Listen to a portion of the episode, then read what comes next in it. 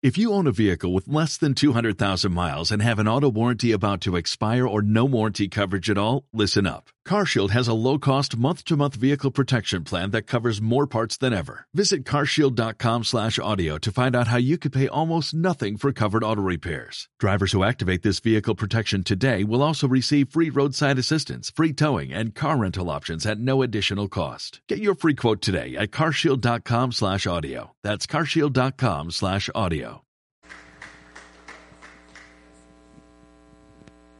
buenas noches, pues tengan cada uno de ustedes. Eh, pues qué alegre va a poder terminar aquí este día, pues en la iglesia, estudiando su palabra, estudiando uno de los regalos más lindos que tenemos, que es la Biblia, la palabra de Dios.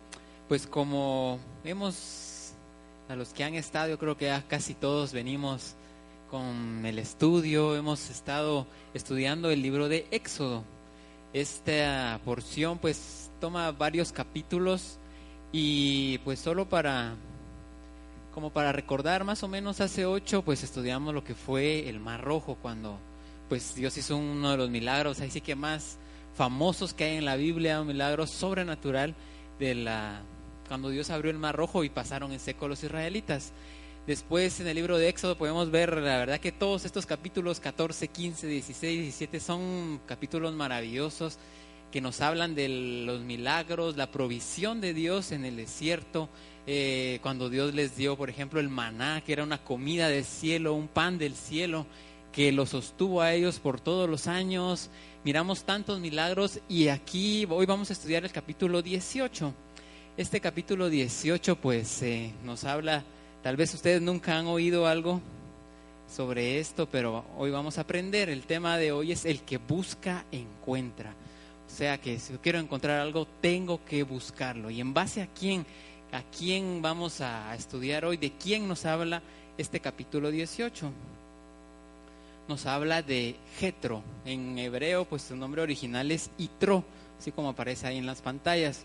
Algunos otros le dicen Jitro, pero en nuestras Biblias aparece como Jetro. Bueno, algunas Biblias que están más, eh, como que más eh, al original, van a encontrar a veces que aparece Itro pero en la mayoría de Biblias, en la Reina Valera y todo aparece Jetro. Ahora, ¿quién es este Jetro? La verdad que él era pues el suegro de Moisés, el suegro de Moisés. Este capítulo 18 estaba leyendo que muchos piensan que como que está eh, si miramos nuestras Biblias, Éxodo 18 habla de Jetro, en el 19 y el 20 está la entrega de los diez mandamientos. Muchos creen que esto fue después de la, de la entrega de los diez mandamientos, pero si está ahí en el 18, pues es para algo, es para enseñarnos a nosotros, y eso es lo lindo de la palabra de Dios, que nos enseña, cada versículo, cada palabra que aparece, nos enseña. Y esto, bueno, no sé si algunos han oído sobre Jetro, pero créanme que casi no se predica, yo no, casi no he escuchado prédicas sobre Jetro pero bueno, a los que nunca han oído, hoy vamos a aprender y si ya oyeron, pues hoy vamos a aprender algo nuevo.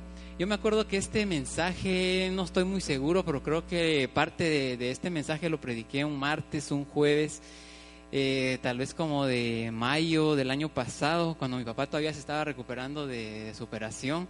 Pero bueno, yo creo que ese día tal vez eh, no estuvieron aquí o tal vez nadie de los que está hoy estuvieron ese día. Entonces hoy he aprendido otras cosas y vamos a estudiar este capítulo.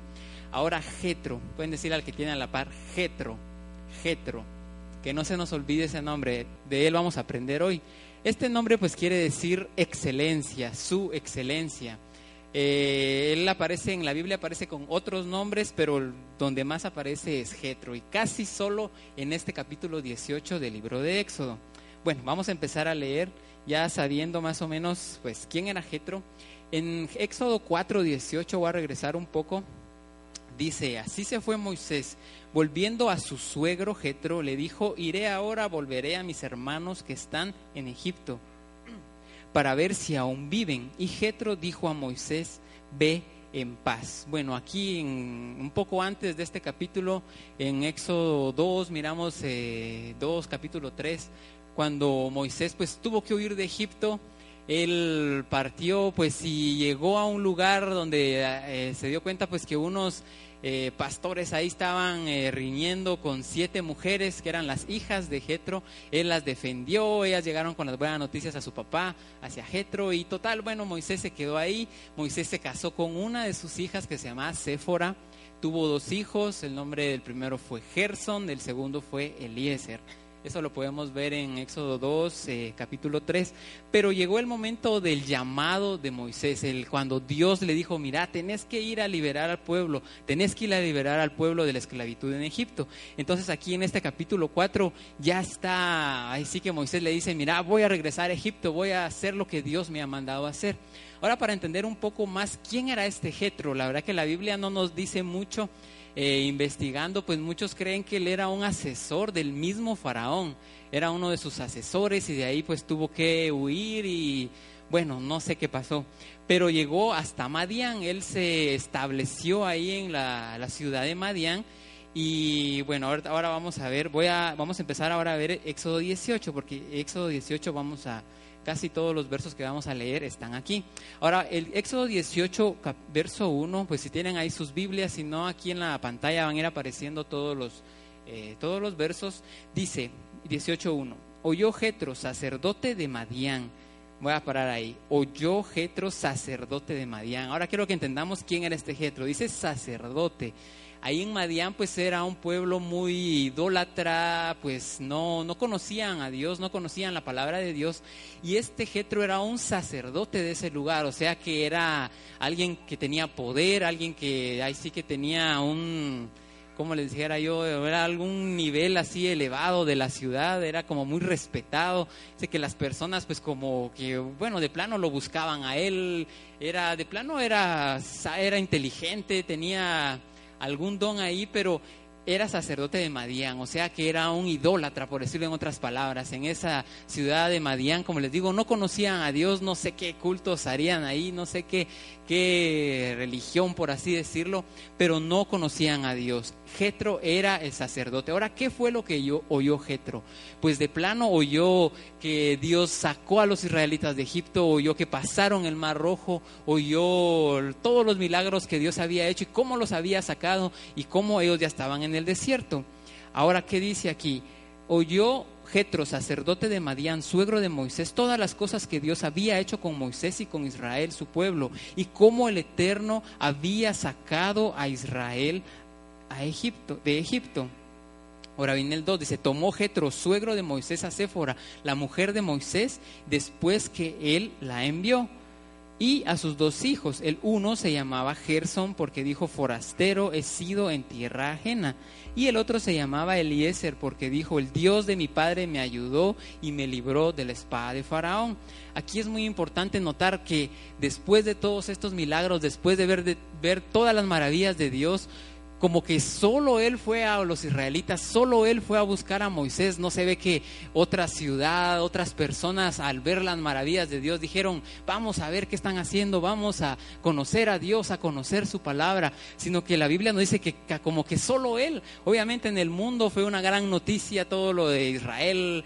Eh, bueno, en ese tiempo tal vez no, no era como ahora, que ahora rápido en un mensajito, en el Facebook, en el Twitter, donde sea, rápido se enteran de todo y andan ahí comentando pero en ese tiempo de alguna u otra manera se corría la bola, pero como que nadie oyó como oyó Jetro. Entonces, ¿qué nos enseña Jetro? Tenemos que oír, saber la voz de Dios y buscar, buscar de su presencia. Yo creo que todos los que están aquí esta noche han venido porque queremos buscar de su presencia. Díganle que tienen a la par, te felicito porque viniste hoy a la iglesia, te felicito porque estás aquí en la casa de Dios bien se hubieran podido quedar en sus casas con frío, pues ahí comiendo algo, enchamarrados o algo, yo qué sé. Pero no, estamos aquí buscando a Dios y créanme que tiene una gran recompensa, tiene una gran recompensa. Entonces, eso nos enseña Jetro, que él fue a buscar, no solo mandó a Séfora con, con, eh, con Gerson, con Eliezer, que eran los hijos de Moisés, no, él también se fue, él también se fue como quien dice, bueno, voy a ver qué, qué están haciendo ahí, qué ¿Qué, ¿Quién es este Dios? Ahora Jetro es bien recibido. Me voy a saltar unos versos, vamos a leer el verso número 9 de Éxodo 18 y dice, se alegró Jetro de todo el bien que el Eterno había hecho a Israel al, al haberlo librado de mano de los egipcios. Y Jetro dijo, bendito sea el Eterno que os libró de las manos de los egipcios y de la mano de Faraón y que libró al pueblo de la mano de los egipcios. Y aquí viene el 11, dice, ahora conozco que el Eterno es más grande que todos los dioses, porque lo que, los que se envervecieron prevaleció contra ellos. ¿ok? Aquí, aquí reconoció, obviamente, sabemos que no existe otro Dios que nuestro Dios, no existe otro. En Deuteronomio 4.6 dice, hoy Israel, el Señor nuestro Dios, el Señor es uno, o sea, no hay nadie más pero al nivel que donde estaba Jetro, obviamente, él como que había estado buscando la verdad, es cierto, él era un sacerdote de Madián, póngale, tenía todas las comodidades del mundo, de plano tenía dinero, vivía bien, tranquilo, pero como que él sentía un vacío en su corazón, sentía un vacío en su alma y decía, no hombre, esto no es la verdad, esto no, a esto no es lo que vine a esta tierra. Y con este verso pues se han basado muchos a decir que él como que andaba buscando eh, a Dios en donde pudiera, andaba preguntándole siempre a personas, leyendo donde pudiera, pero hasta que llegó con Moisés, hasta que llegó con los israelitas, afirmó esto, que Dios es el más grande de todos los dioses, Dios es el único Dios y él lo reconoció. Y vieran que aquí Jetro se puede decir, muchos creen que es como que el primer convertido, por así decirlo, porque él oyó, buscó y reconoció a Dios, lo reconoció. Vamos a seguir leyendo. Ahora dice el verso 12. Tomó Jetro, suegro de Moisés, holocaustos, sacrificios para Dios. Vino a Aarón y todos los ancianos de Israel para comer con el suegro de Moisés delante de Dios. Bueno, la primera parte dice que ofreció holocaustos, ofreció sacrificios, o sea, él sabía, adoró a Dios, llegó a un entendimiento de que Dios es el único Dios. Y ahora la segunda parte, si se dan cuenta, solo dice que vino a Aarón y los ancianos de Israel a comer con él. ¿Por qué no dice que Moisés fue a comer con él? Y vieran que la mayoría, bueno, casi todos los sabios dicen que Moisés mismo no se menciona ahí porque él les estaba sirviendo. O sea, imagínense que, nada que ver con lo de ahora. ¿va? Imagínense, Moisés bien hubiera dicho, bueno, yo soy el líder de Egipto, aquí que me sirvan a mí. No, él dice que estaba sirviendo, él estaba parado sirviendo, preguntando, ¿les falta algo? Yo qué sé.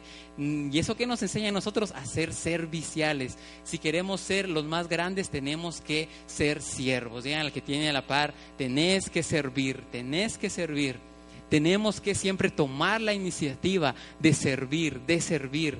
En Marcos 9:34, bueno, Jesús lo explica muy bien cuando los discípulos estaban ahí sí que peleando entre ellos y diciendo, después que se vaya Jesús, ¿quién se va a quedar? ¿Quién va a ser el líder de nosotros? Mas ellos callaron porque en el camino habían disputado entre sí quién había de ser el mayor. Entonces él se sentó y llamó a los doce, o sea, Jesús, y les dijo, si alguien quiere ser el primero, será el postrero de todos. ¿Y qué dice? El servidor de todos. O sea, si queremos ser los mayores, si queremos ser, estar hasta en lo más alto, en un nivel espiritual más alto, ¿qué tenemos que hacer? Servir, servir, servir aquí en la iglesia, servir en nuestra casa, en nuestro trabajo, en todo lugar.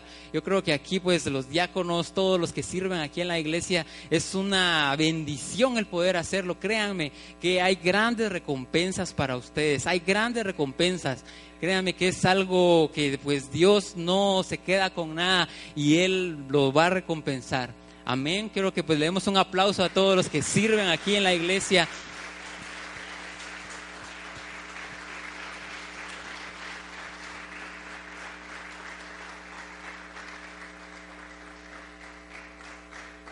pues son, déjenme decirle que son bienaventurados todos los líderes, todos los que se esfuerzan aquí en la iglesia, que dan de su tiempo por venir temprano, por ver que todo esté limpio, por así que atender y que todo esté en óptimas condiciones. Dios lo va a recompensar.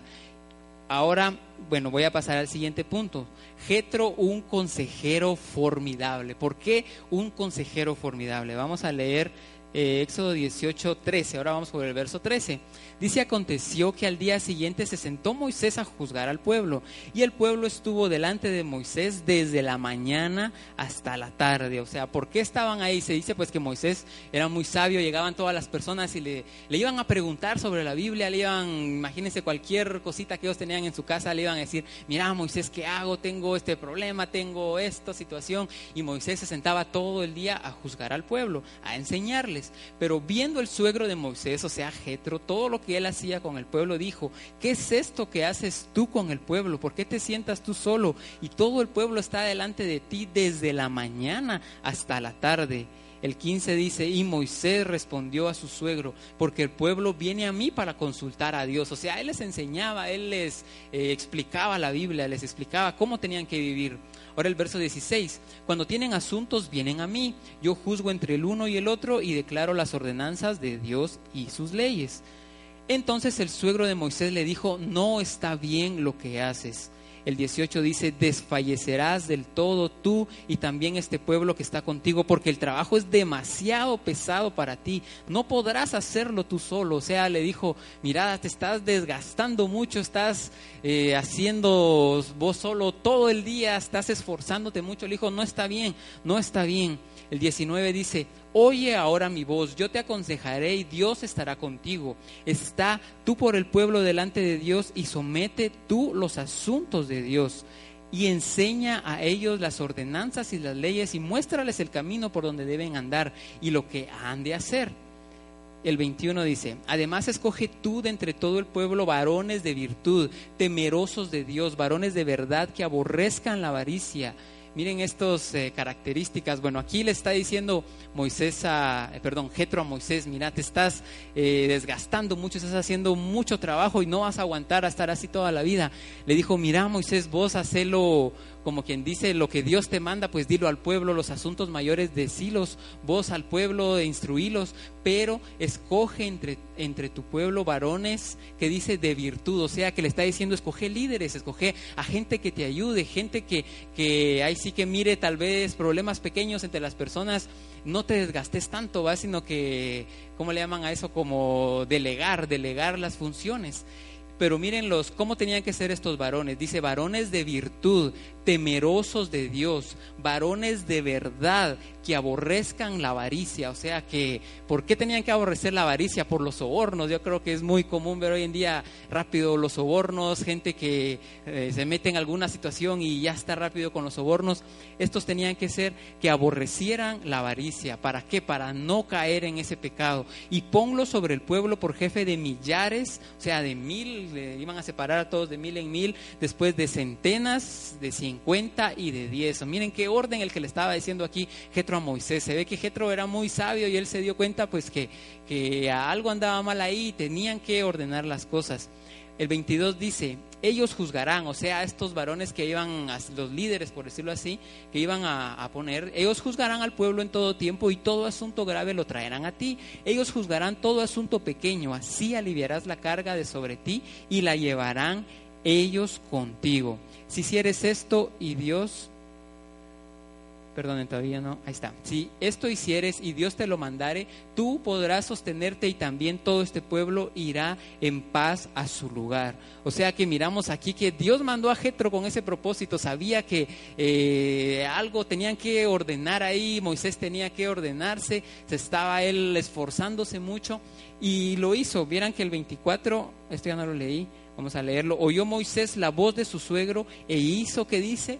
Todo lo que le dijo, hizo todo lo que le dijo. Aquí miramos en Moisés, pues que era muy, era muy humilde. No dijo, bueno, yo soy el líder, vos venís a mí hoy y querés mandarme o querés decirme cómo hacer las cosas. No, se mira que Moisés como que vio la situación y dijo, bueno, este sí tiene razón, Dios me mandó a Jetro, tiene razón, lo voy a hacer, lo hizo. ¿Qué nos enseña entonces aquí Moisés? Tenemos que ser humildes, ya la que tiene la parte, tenés que ser humilde tenemos que ser humildes, tenemos que aceptar lo que otros nos digan. Vieran que en Proverbios 12, 15 dicen que este proverbio Salomón lo hizo pensando en esta situación de Moisés. Dice, el camino del necio es derecho en su opinión. Dice, más el que obedece al consejo que dice es sabio. O sea, ¿qué, ¿cuál es el camino del necio que dice, bueno, yo esta es mi forma de pensar y no y en nada les puedes decir cualquier cosa, pero ellos van a seguir y van a seguir necios con su modo de pensar. Pero ¿qué dice? Si queremos ser sabios, ¿qué tenemos que hacer? Obedecer los consejos, obedecer el consejo. ¿Consejo de quién? Pues puede ser consejo del pastor, consejo de tus papás, consejos de eh, buenos amigos. Tenemos que saber oír los consejos. Tenemos que saber aconsejarnos. Puede decirle al que tiene la par, tenés que oír los consejos. Tienen que oír los consejos, tenemos que oír. Y fíjense que a veces pensamos que los consejos pues nos los tienen que dar a veces gente más inteligente que nosotros o que está en una posición más alta. Pero déjenme decirle que a veces de las personas que menos nos imaginamos nos pueden también dar buenos consejos. Y aquí les voy a poner un ejemplo. Vieran que yo cuando estaba estudiando esto me recordé de, mm, esto me lo contaron en la universidad, un catedrático, que esto fue cierto. Vieran que una vez, creo que fue la empresa eh, Colgate, me parece, bueno, valga la publicidad, ¿verdad? Eh, eh, dice que estaban como que no vendían mucho, como que la empresa pues como que estaba empezando y no estaban vendiendo mucho y era había una reunión pues de la junta directiva y dijeron, bueno, de los más altos, imagínense los más altos directivos, dijeron, ¿qué vamos a hacer? No estamos vendiendo. Ellos se habían ya mm, tenido muchas eh, ideas de publicidad, de mejorar el producto, tantas cosas y no les funcionaba y se seguían reuniendo y diciendo, ¿qué vamos a hacer si no la empresa va a quebrar? Y fíjense que había un conserje, el, bueno, tal vez le estaba llevando el café, estaba limpiando ahí. Total que él se empezó a oír la, la reunión esta y bueno, él se puso a pensar y de repente dijo, miren, ¿puedo opinar algo?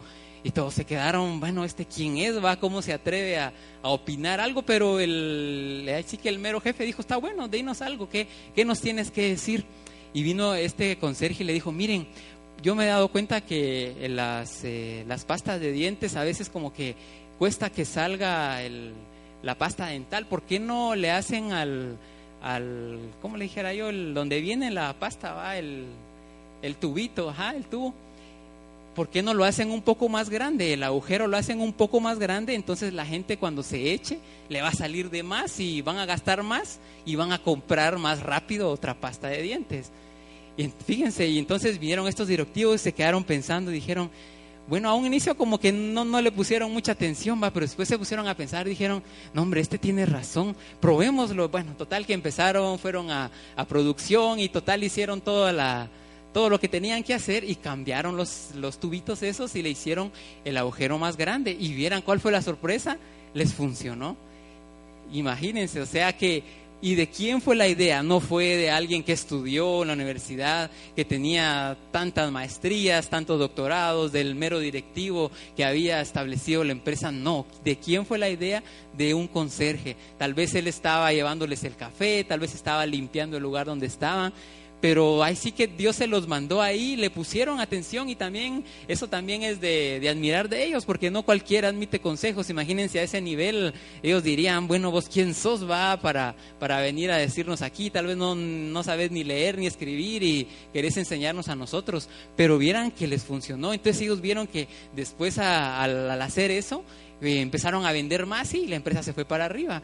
Pero fíjense que fue es algo interesante, pues que nos enseña también esto que estamos viendo, de escuchar los consejos. A veces personas de las que menos imaginamos, a veces juzgamos rápido y decimos, no hombre, si este no, no, no sabe ni, ni leer o no sabe o no, no tiene la experiencia que yo tengo, ¿qué me va a enseñar él? Pero déjenme decirles que sí, siempre aprendemos de todos y siempre Dios nos manda a la persona que nos tiene que dar ese consejo. ¿Qué tenemos que hacer? Escucharlo, así como Moisés, escuchar el consejo y pedirle a Dios y, y si es de Dios, pues llevarlo a cabo y ahí van a ver que va a dar resultado. Entonces no nos olvidemos de eso, que tenemos que aceptar los consejos. Y la última, la otra característica que miramos en Jetro, que se aplica a nuestra vida, que él fue un evangelista formidable. ¿Por qué? Vamos a ver. Vieran que al terminar Éxodo 18, en el verso 27, dice, despidió Moisés a su suegro. ¿Por qué lo despidió? Y este se fue a su tierra. pues eh, uno dice, bueno, si Jetro eh, encontró por fin la verdad, encontró aquello que, eh, aquel vacío que sentía en su alma, lo encontró ahí en la palabra de Dios, ¿por qué él no siguió con Israel? ¿Por qué no siguió con Moisés y siguió con los israelitas hasta la tierra prometida? Vieran que él, bueno, aquí vamos a leer y les voy a explicar, vamos a leer jueces 1.16.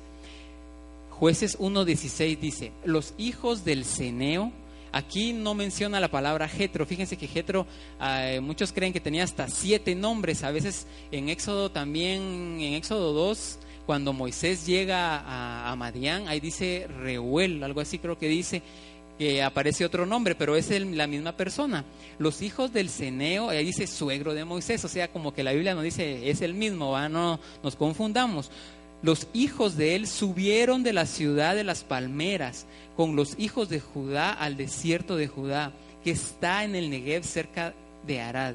Y fueron y habitaron, que dicen, con el pueblo. O sea, ¿qué fue lo que hizo Jetro? De, de, este verso sacan que Jetro dijo, no hombre, mira, esta es una verdad maravillosa. Yo sé que tengo influencia, yo sé que tengo poder ahí en Madián. ¿Qué fue a hacer él? fue a evangelizar, fue a mostrar la palabra de Dios a esa ciudad. Entonces, imagínense el amor de Jetro, no solo pensó en él, sino que se ve en él al moral prójimo, porque otro hubiera sido Jetro, hubiera dicho, bueno, gracias a Dios, pues encontré la verdad, voy a seguir aquí con los israelitas, voy a seguir viendo los milagros, voy a seguir viendo a Dios hasta dónde los va a llevar, pero no, Jetro pensó rápido en Madián, en su pueblo, dijo, no, voy a ir allá, voy a enseñarles a mis hijos, voy a enseñarles a las personas, y obviamente lo escucharon, porque él tenía poder, él era un sacerdote, era como de las personas más distinguidas de ese lugar, y fue, ¿y qué? A evangelizar. ¿Qué nos enseña entonces Jetro? Que tenemos que evangelizar Gracias a Dios nosotros estamos acá en la iglesia, hemos conocido al Señor, a, Jesús pero tenemos que, así que dar a conocer esa luz, dar a conocer afuera. Esto nos enseña Jetro. Proverbios 11:30 dice, el fruto del justo es árbol de vida y el que gana almas, que dice, es sabio, es sabio. El que gana almas es sabio. ¿Qué tenemos que hacer entonces? Ganar almas. Díganle al que tiene la parte, tenés que ganar almas tenés que ganar almas, tenemos que predicar a Jesús, tenemos que salir a las calles, gracias a Dios. Aquí ha habido, hay bastantes actividades donde evangelísticas y siempre, créanme que siempre hay una oportunidad, siempre tenemos amigos que no conocen a Jesús, siempre podemos ver eh, en la calle, tenemos tantos conocidos, podemos predicar, podemos predicar a Cristo, podemos predicar a Jesús. Entonces, Jetro, como les digo, es tal vez no se menciona mucho en la Biblia, después de estos versos, casi no aparece más en la Biblia. Después, saber qué sería de él, no sé si volvería con los israelitas, pues no se sabe, solo hasta en el cielo, pues le vamos a preguntar ahí qué más hizo pero lo que aprendemos en este capítulo 18 es maravilloso, todo lo de Jetro. ¿Qué aprendimos entonces? Que tenemos que oír la palabra de Dios, oír y buscar, buscar. Gracias a Dios, pues nosotros, yo creo que todos los que estamos acá ya conocemos a Jesús como nuestro Salvador, pues si no, si hay alguien todavía que no se ha arrepentido, si no ha venido a los pies de Cristo, esta es una buena noche para hacerlo. ¿Qué más aprendemos de Jetro? Que, eh, bueno, y de Moisés también, que él admitió el consejo, admitió el consejo, humildad, que también tenemos que servir. Para ser los mayores tenemos que servir y tenemos que ganar almas. No nos olvidemos ganar almas. Voy a terminar con estos versos, Lucas 11, 9 y 10. ¿Se recuerdan? El tema decía, el que busca, encuentra. El que busca, encuentra. ¿Por qué? Lucas 11, 9 dice, yo os digo, pedid y se os dará buscad y hallaréis, llamad y se os abrirá, porque todo aquel que pide recibe y el que busca halla y al que llama se le abrirá. ¿Qué nos dice aquí Jesús? Que queremos recibir, pues tenemos que pedir, tenemos que pedir. Si queremos hallar, tenemos que buscar y al que llama se le abrirá. Gracias a Dios, pues podemos clamar ante el Señor. Sabemos que Él nos oye, sabemos que Él está con nosotros. Y para terminar, Mateo 5.3, bienaventurados los pobres en espíritu, porque de ellos es el reino de los cielos. ¿Por qué Él puse este verso aquí? Porque la forma en que Jetro oyó fue pues sabía él que necesitaba algo. Yo creo que hemos, los que han venido hoy en la mañana, se ha venido hablando de arrepentimiento, de arrepentimiento. ¿Y por qué escogí este verso para terminar? Los pobres en espíritu. ¿Qué quiere decir pobres en espíritu?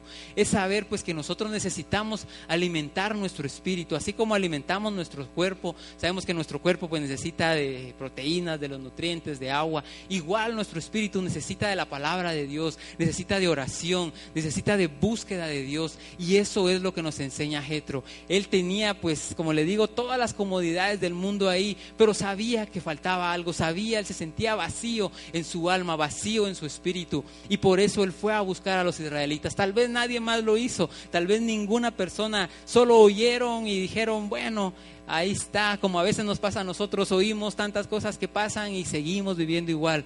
Pero Jetro nos enseña que tenemos que oír y quebrantarnos, quebrantar nuestro espíritu, saber que siempre necesitamos de Dios. Yo creo que el hecho de que ustedes estén aquí esta noche pues demuestra que tenemos hambre y sed de Dios y creemos pues que Dios nos va a llenar esta noche. Amén.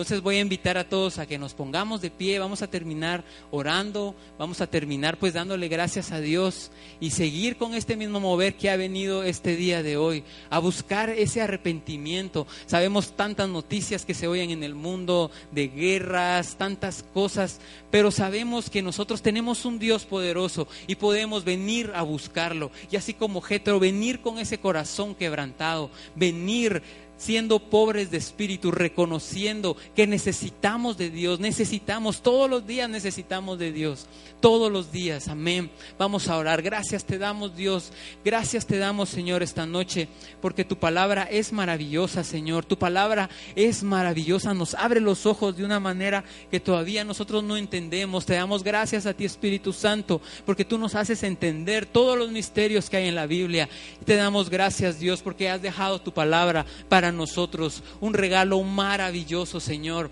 Queremos esta noche, Señor, seguir con ese mismo mover que ha habido este día, Señor, y seguir así todos estos días, Señor, que a pesar de cualquier cosa que se oiga en el mundo, a pesar de las noticias que puedan ocurrir en cualquier parte del mundo, aquí en, mismo en Guatemala, nosotros sabemos, Señor, queremos buscar tu rostro, que venimos arrepentidos ante ti, Señor. Queremos arrepentirnos, Señor, venir con corazón humillado reconociendo, Señor, que nosotros no somos nada sin ti, no somos nadie sin ti, Señor. Queremos venir, Señor, con un corazón humillado, así como Jetro, así como él oyó, él oyó todos los milagros que habías hecho tú con los israelitas, pero él buscó, él buscó, fue con Moisés, buscó, se convirtió, aprendió de tu palabra, siguió los caminos tuyos, Señor.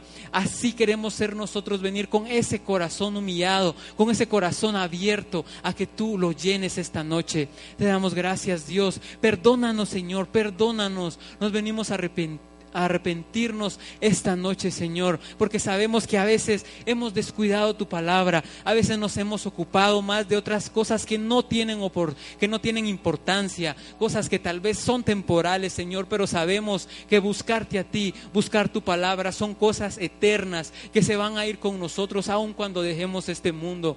Te damos gracias, Dios. Gracias porque tu palabra, Señor, tu palabra tu palabra nos dice que tú estás, Señor, ahí atento a nuestras oraciones, estás atento a nosotros. Sabemos que tú estás aquí en medio de nosotros. Te damos gracias, Dios. Te damos gracias, Señor. Queremos aprender, aprender de ti, aprender a, permanecer así, Señor, con ese corazón contrito, con ese corazón humillado, reconociendo, Señor, que no somos nadie, no somos nada sin ti, Señor. A tener esa hambre de ti, esa sed de ti, Señor, que todos los días, Señor, al despertarnos, Señor, lo primero que hagamos sea darte gracias, darte gracias por otro día, Señor, y reconocer, Señor, reconocer que solo tú eres Dios, reconocer que solo tú, Señor, eres la fuente de todas nuestras bendiciones.